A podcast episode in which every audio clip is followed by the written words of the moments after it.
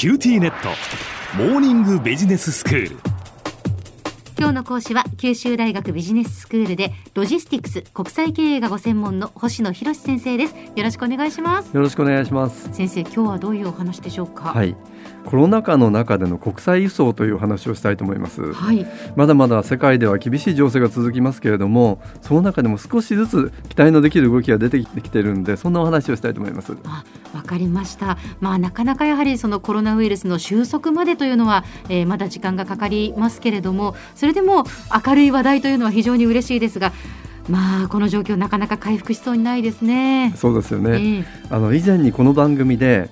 世界が時間をかけてボーダーレス化の方向に向かってきたのにもかかわらず、うん、急速にその逆行する動きが出てきたっていうことをお話をしました、はい、つまりボーダー国境を意識せざるを得なくなってきたっていうことですよね、えー、でもちろんその最大の要因っていうのはまあ、新型コロナウイルスの世界的な蔓延で国境を越える人の移動っていうのは厳しく制限されていることですよね。はい、で例えばコロナウイルスの拡大の防止策だとか今回のワクチンの投与なっていうこう対応策も国単位で考えられてますよね。え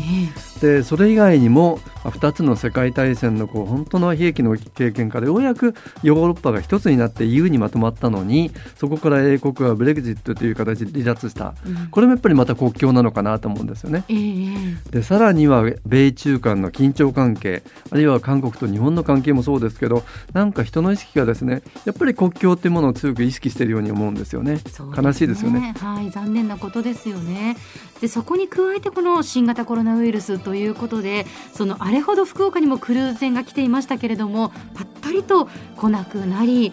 もう本当にあの市内で外国の方を見かける機会というのが本当に減りましたね。そうですよね、えー、本当にこの人の動きだとか物の動きを見ても今までこうグローバルな規模でビジネスがこう展開されてたのがこの状況の中で大きく影響していることを心配してたんですよね。ところがですねこういろいろ調べてみていやなんか明るい兆しもあるなと思ったことがあるんですけど。えーあのまあ、実際に2020年の第2四半期には世界の貿易量って1年前に比べて27%の減少って大幅なあの落ち込みを見せたんですよね、はい、ところがちょっとこう回復基調にあるということが分かってきてなんか心強いなと思ったんでちょっとお話したいと思ったんです。あの昨年の10月にアジアから北米に輸送されたコンテナの貨物量っていうのが194万 TU っていうんですけどもこれなかなかあの専門的な言葉で分かりづらいかと思いますけど、はい、小さい方のコンテナって全長20フィート、6メートルなんですけどこのコンテナの換算するとって言い方なんですけどそれが TEU なんです、ね、です、それが194万個のですねこのコンテナがアジアから北米に輸出されたんですよね。で実はこの輸送量っていうのは過去最高記録を記録したんです。そうなんですか。はい。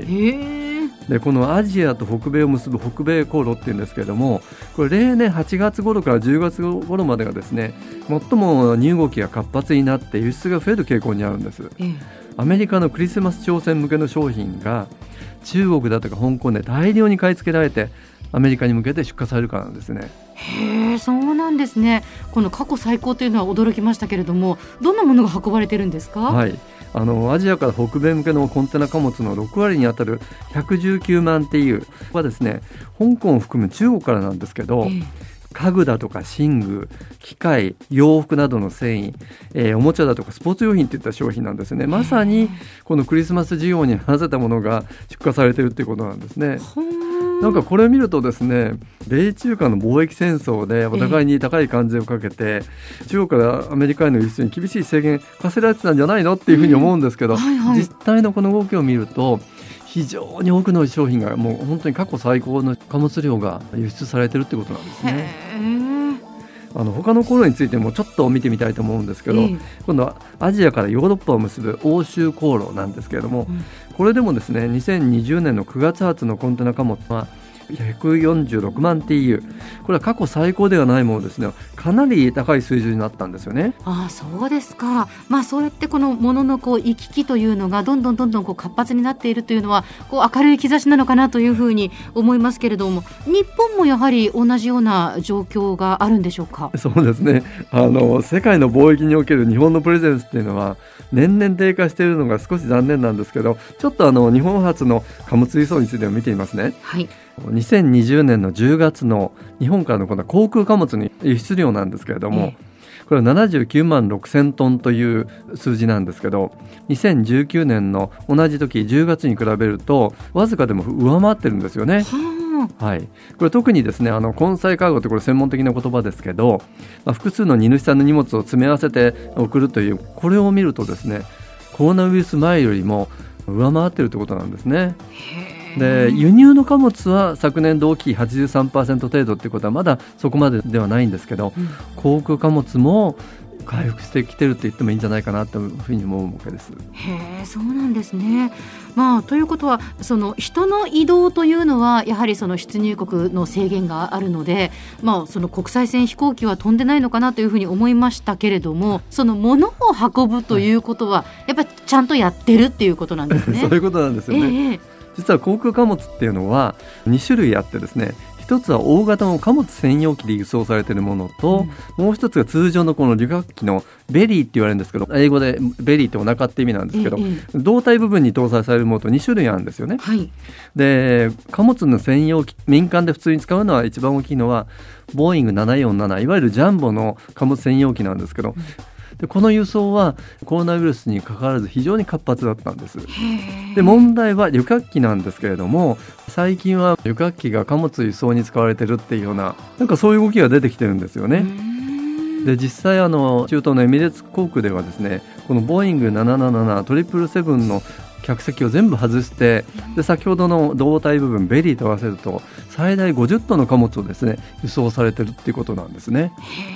まあ、確かにそのお客さんを乗せないから眠らせておくというのは非常にこうもったいないですからね。貨物を運ぶのに使うというのはいいことなんだろうなというふうに思いますし航空貨物もじゃあ回復しているっていうことなんですね、はい、えー、では先生今日のまとめをお願いします。はい。世界的なコロナウイルスの蔓延だとか厳しい国際情勢でボーダーいわゆる国境を意識せざるを得なくなったのはとても残念なんですけれどもグローバルなビジネスっていうのは回復基調にあるんですよね今日は過去最高の記録を出した北米航路のコンテナの輸出だとか昨年の輸送量を上回った日本の航空貨物の現状をお話をして回復の兆しということをお話をいたしました。早くコロナウイルス収束してほしいですね。今日の講師は九州大学ビジネススクールでロジスティクス国際経営がご専門の星野博先生でした。どうもありがとうございました。どうもありがとうございました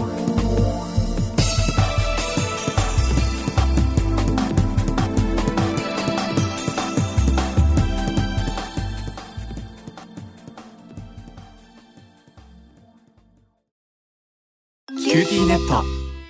私を捨てて他に乗り換えるの？君は僕には高嶺の花すぎたんだ。